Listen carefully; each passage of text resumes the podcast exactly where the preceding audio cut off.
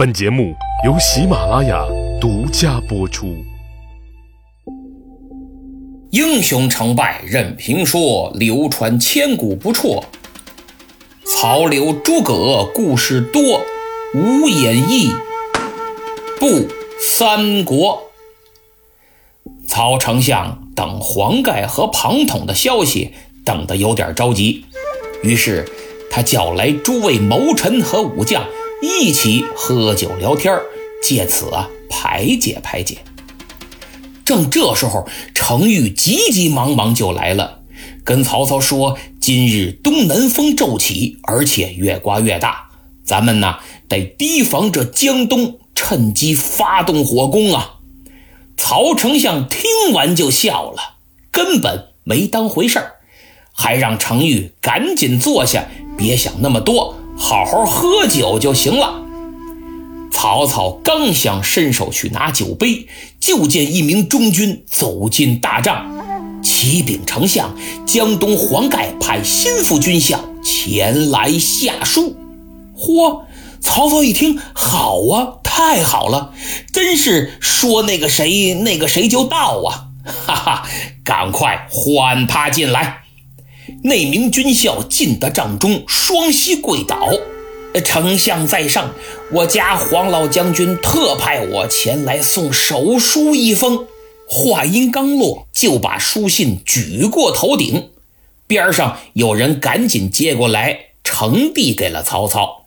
曹操打开一看，这信上写的很简略，意思是说。今天从鄱阳湖运送来的粮草即将抵达三江口，正好周瑜命我黄盖前去巡营廖上，趁此机会我就斩杀押运粮草的大将，带着这些粮船前来归降。到时候我在船头插青龙牙旗为号，时间就定在今夜二更，望丞相接应。看完这封信，曹操真是大喜呀，笑得半天都合不拢嘴，还重赏了送信之人。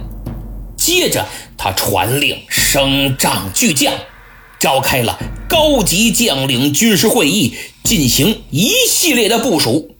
他命张合为水寨前军，接应黄盖，与黄盖会合之后，直接率军杀奔江东。吕虔为后军，随张合所部冲锋江东大营；文聘、吕冲分别为左右军，呼应侧翼。这是水路的安排。再看汉路，命徐晃为前军，李典为后军，乐进、夏侯渊为左右军，夏侯惇、曹洪为水路接应使，许褚、张辽为往来兼战使。水军大都督毛玠、于禁率三千藤牌手居中，护住曹操的帅船。这不，诸葛亮借过去十万支箭吗？得防着江东用那箭呢射咱们。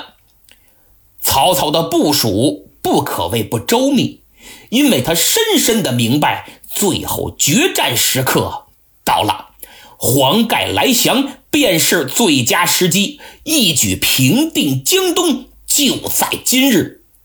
至此，周瑜和曹操都做好了一战吃掉对方的准备，还都以为啊对方没有准备。人往往就是这样，总觉得自己最聪明，别人根本想不到这巧妙的安排。殊不知，在做局的时候。你已经是局中之人了，可悲，可笑啊！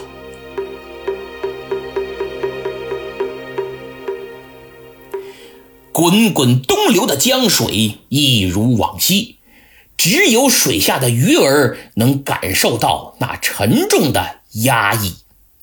这是大战来临前的压抑，压抑的有些窒息，窒息的。有些平静，平静的有些诡异。这天是建安十三年，公元二百零八年的冬十一月二十一。周瑜心情十分复杂，因为最后的时刻终于到了，这一战到底能否成功呢？他想了许多许多，想到了那一军一友还是连襟的孙策，想到了现在的主公孙权，想到了如花似玉的娇妻小乔，当然还有自己安排的整个进攻部署是否存在纰漏。与之不同，对岸的曹操却很期待最后的时刻，因为这是决定自己能否一统天下的关键之战。江东这片富庶的土地即将收入囊中，当然还有大乔、小乔两个美女。试问天下还有谁可与我曹某人为敌？夜幕如期而至，周都督吩咐一声，擂鼓声战。众将刚刚到齐，就听周瑜大声喝道：“来呀，将蔡和与我绑了！”左右上来，马肩头、龙二背，唰就给捆上了。蔡和大惊失色呀！哎哎，都督这是何意呀？蔡和无罪，蔡和无罪呀！哼！你二人前来诈降，当我不知。甘宁已将蔡中带走，之所以留你，是本都另有用处。啊，这呃，若有用蔡和之处，定肝脑涂地。还请都督留我性命。周瑜瞪着他一阵冷笑，呵呵呵，今夜破曹，我要用汝的人头祭旗。啊！都督饶命！都督开恩，饶我一命吧！拉下去，斩！周瑜多一句话都不想跟他废，刀斧手几步就把他拖到了帐外，跪在营中那面最大的牙旗近前。蔡和一边哆嗦一边不停地喊着饶命，那能管用吗？只见寒光一闪，咔嚓，蔡和镜中的鲜血。喷涌直上，将牙旗染成一片殷红，记了旗了。随后，周瑜站起身，手握腰中佩剑，下达了总攻的命令。黄盖就等这道令呢，终于来了。他出了帅帐，直奔江边，一上船，马上吩咐开船。老将军身披软甲，手持利刃，站在船头，率领二十只火船向赤壁进发。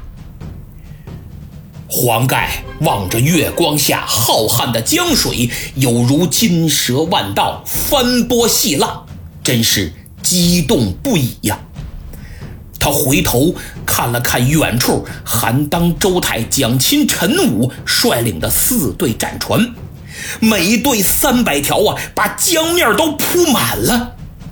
作为一员武将，有生之年能在如此规模的战斗中担任先锋，是何等的荣耀！这就好比一名足球运动员踏进了世界杯决赛的场地，心中充满了激动、兴奋、紧张，还有责任。黄老将军虽然身经百战，但此时紧紧握着刀柄的手也在微微发抖。没过多久，船队就过江心了，眼瞅着离曹营越来越近，速度比往常可快上了好几倍。因为今天这东风特别大，水手们都不用怎么划桨，把帆拉满了，就跟飞似的。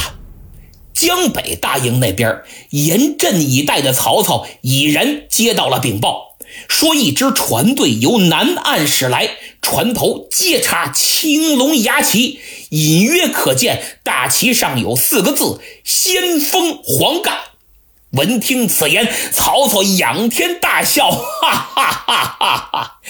功夫来降，天助我也。他就站起来了，走到帅船的船头，定睛仔细观瞧。嗯，对，没错，这便是那黄盖书信上说的粮船。他刚要命令张合打开水寨，率前军去接应，程昱赶紧给拦住了。慢，丞相，这粮船有诈。曹操一愣，啊，程先生，何以见得呀？丞相，请看，若船上装的真是粮草，必然很沉，吃水就深，所以行驶起来会又稳又重。可眼前这些船只吃水很浅，说明很轻，速度又如此之快，装的肯定不是粮草。眼下东南风甚紧，倘若有诈，何以挡之？望丞相明察。曹操赶忙又仔细观察了观察，哎呀，仲德所言极是啊！那这呃这。丞相万不能让他们再靠近了，得赶快派人去盘查盘查。若真是粮船，就放他们进入水寨；若不是，就将其挡在外面，再做计较。好好，呃，就依仲德所言。哪位将军愿去呀？启禀丞相，末将愿往。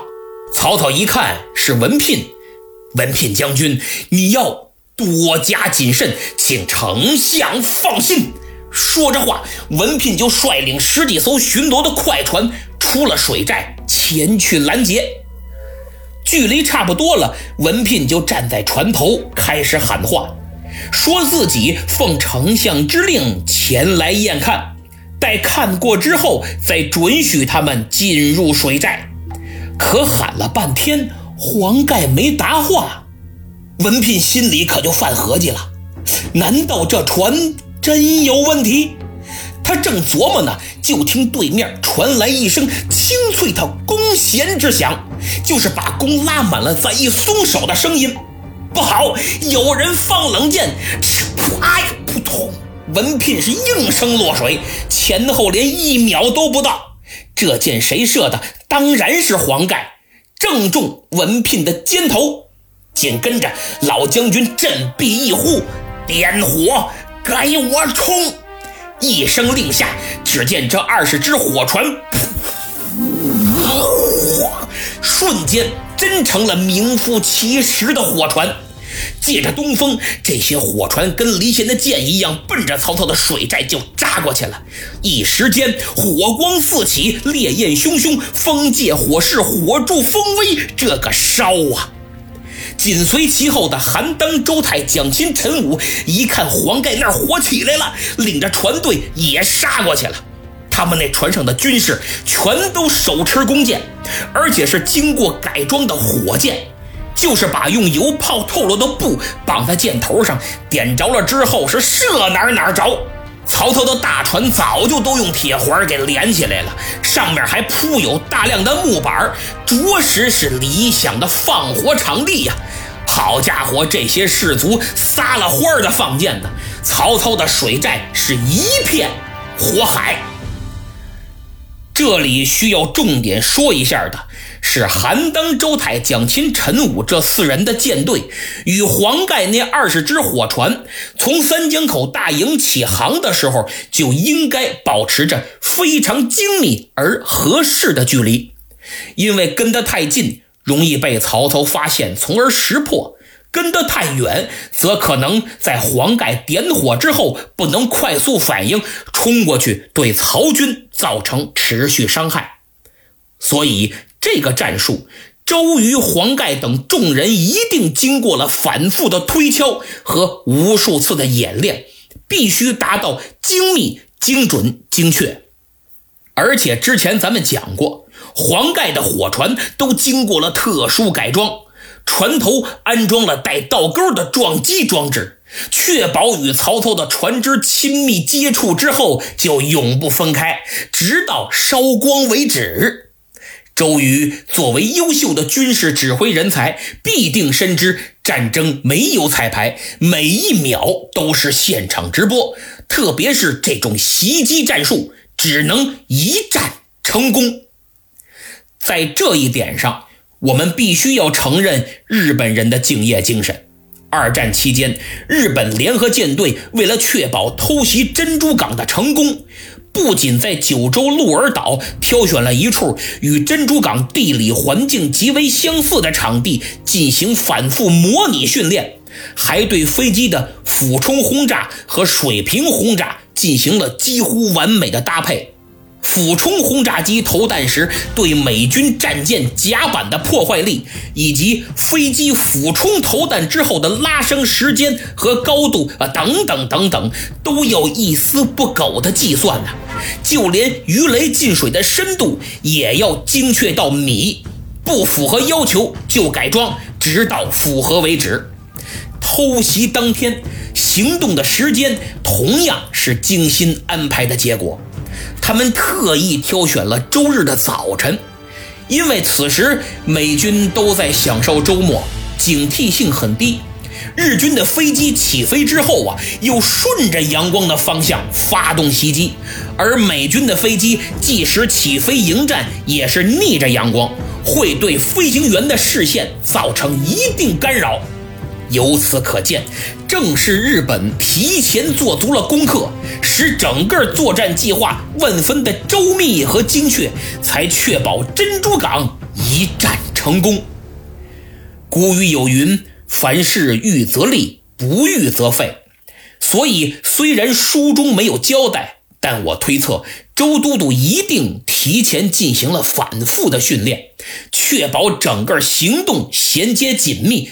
百无一漏，好让这位志得意满的曹丞相能够完整的欣赏他周瑜精心策划的这场江上烟火表演呢。曹营此时已然乱作一团，小船着了，大船着了，连环战船全着了。突如其来的大火彻底烧懵了这些身经百战的曹家将士，他们唯一能做出的反应就是混乱。有的抽刀当当剁那铁锁，那哪剁得开呀？直冒火星子。有的身上着了，在船上直打滚结果身上火没灭，倒把船板给引着了。废话，那船板是木头的，能不着吗？有的带着火苗子，被烧得横冲直撞，从大船的二层啪掉到一层，摔死了。好歹来个痛快的。有的想用江水救火，可别忘了，这都是战船，你趴到甲板上伸胳膊根本够不到江面，差远了。有的烧的实在受不了了，直接扑通就跳江了。但都是北方军士，有几个会水的呀？顷刻间，浮尸飘满了江面。在乱军之中，张辽是个例外，作为一员大将，依旧保持着清醒的头脑。他上了身边一艘快船，让水手赶快划，往哪划呀？往帅船划，因为帅船也着了，丞相危矣。等上了帅船，张辽好不容易才找到了曹操。哎呦，曹操这个狼狈呀，那脸熏得黢黑，头发也散了，袍子也扯了，连眉毛都了掉一半，正惊慌失措呢。看张辽前来救驾，哎呦，差点哭了。张辽赶忙上前：“丞相勿惊，快随我来。”他搀扶着曹操就下了帅船，登上小船。正这会儿，由打火船的方向唰驶来一条快船，船头一员老将，正是黄盖。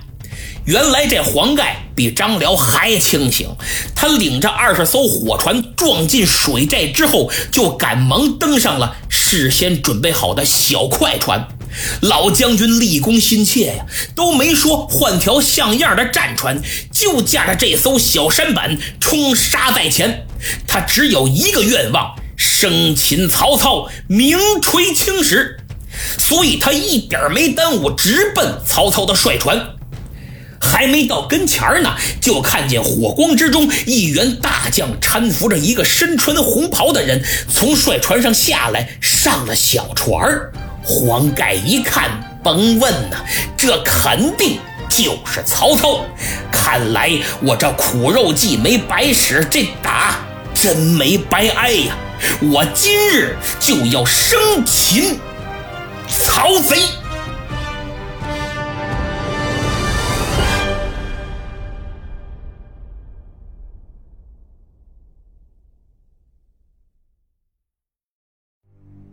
赤壁之战的最后时刻终于来了。这期我在录音的时候特别过瘾，说的我激情澎湃、热血沸腾。像斩蔡和、祭旗和文聘中箭落水这两处啊，我都进行了反复的斟酌，逐字揣摩，怎么听起来画面感更强、更有感染力。而且背景音乐我也费了好大的劲儿去剪辑，为了听起来连贯，一支一支的对衔接，完全没有生硬之感。所以，如果您放下手里的工作，找个安静的地方，戴上耳机，闭上眼，抽出二十分钟，好好静静的听，一定会有大片的既视感。需要好耳机的朋友，请点击节目购物车图标，也可点击我的头像进入主播主页，再点击我的店铺去逛一逛，很多好书、字帖、画本等等文化用品任你挑选。好，上期抢到沙发的是新朋友一天水双龙收林，哎呦，这名字真棒。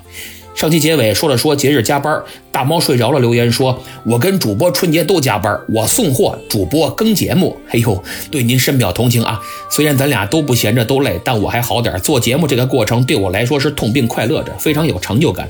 如果诸位听友也能把工作当成事业，那就再苦再累心里甜。不过记着，家庭永远是第一位的，千万别因为事业忽略了家人。姐夫人呢？评论说要期末考试了，求祝福，祝你考试顺利，位列班级前三甲。如果实现了，别忘了多拉你们同学来，告诉他们想考得好就听节目。听友二零六六七零幺八八给节目五星好评，还上传了截图，要求点名。为节目打 call 上传截图的是往生堂堂主宋一成、魏武尼一和游园会幺幺二四。游园会幺幺二四还说下周三期末考试可以祝我数学超常发挥吗？当然了，祝你考第一。往生堂堂主说：“火烧赤壁应该有五集吧？五集之后才到华容道。嘿，哪有这么庞大？下期就赤壁下集，然后就是华容道了。这个专辑拉菲老师创作的初衷就是删繁就简，很多情节都省略了。虽然我在创作的时候为了演播也加了一些故事性，但和袁霍成大师讲的以及郭德纲老师那老郭有新番讲三国那是没法比。所以如果您想听故事，还是去听人家大师的作品吧。另外呢。”透露一点，本专辑讲完赤壁大战就要告一段落了。因为如果把整部三国讲完了，时间太长，大家听着也没啥意思了。就拿现在的播放量和评分、点赞、评论的数量来说，越来越少，离我和拉菲老师的预期差的太多太多了。再加上节目长期处于赔本赚吆喝的状态，虽然我知名度确实上升了，但没能变现。要是哪个出版社看上节目，给出个书挣点稿费也行啊。可实际却没有。拉菲老师呢，更没啥好处，他就只能在外奔波打工挣钱养家糊口，所以就没什么时间创作了。不过等三国专辑完结之后，我还会再接着做其他节目，希望诸位能一如既往的支持。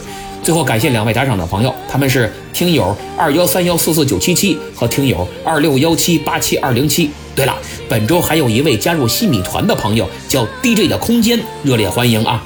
希望大家多多为节目点赞订阅。我嗨，无所谓了，反正也快完了。西米团加不加也看您自己吧。我这嘴都磨破了，也没啥成果。总而言之，希望您能拿出行动来对我表示支持。咱们下期再见。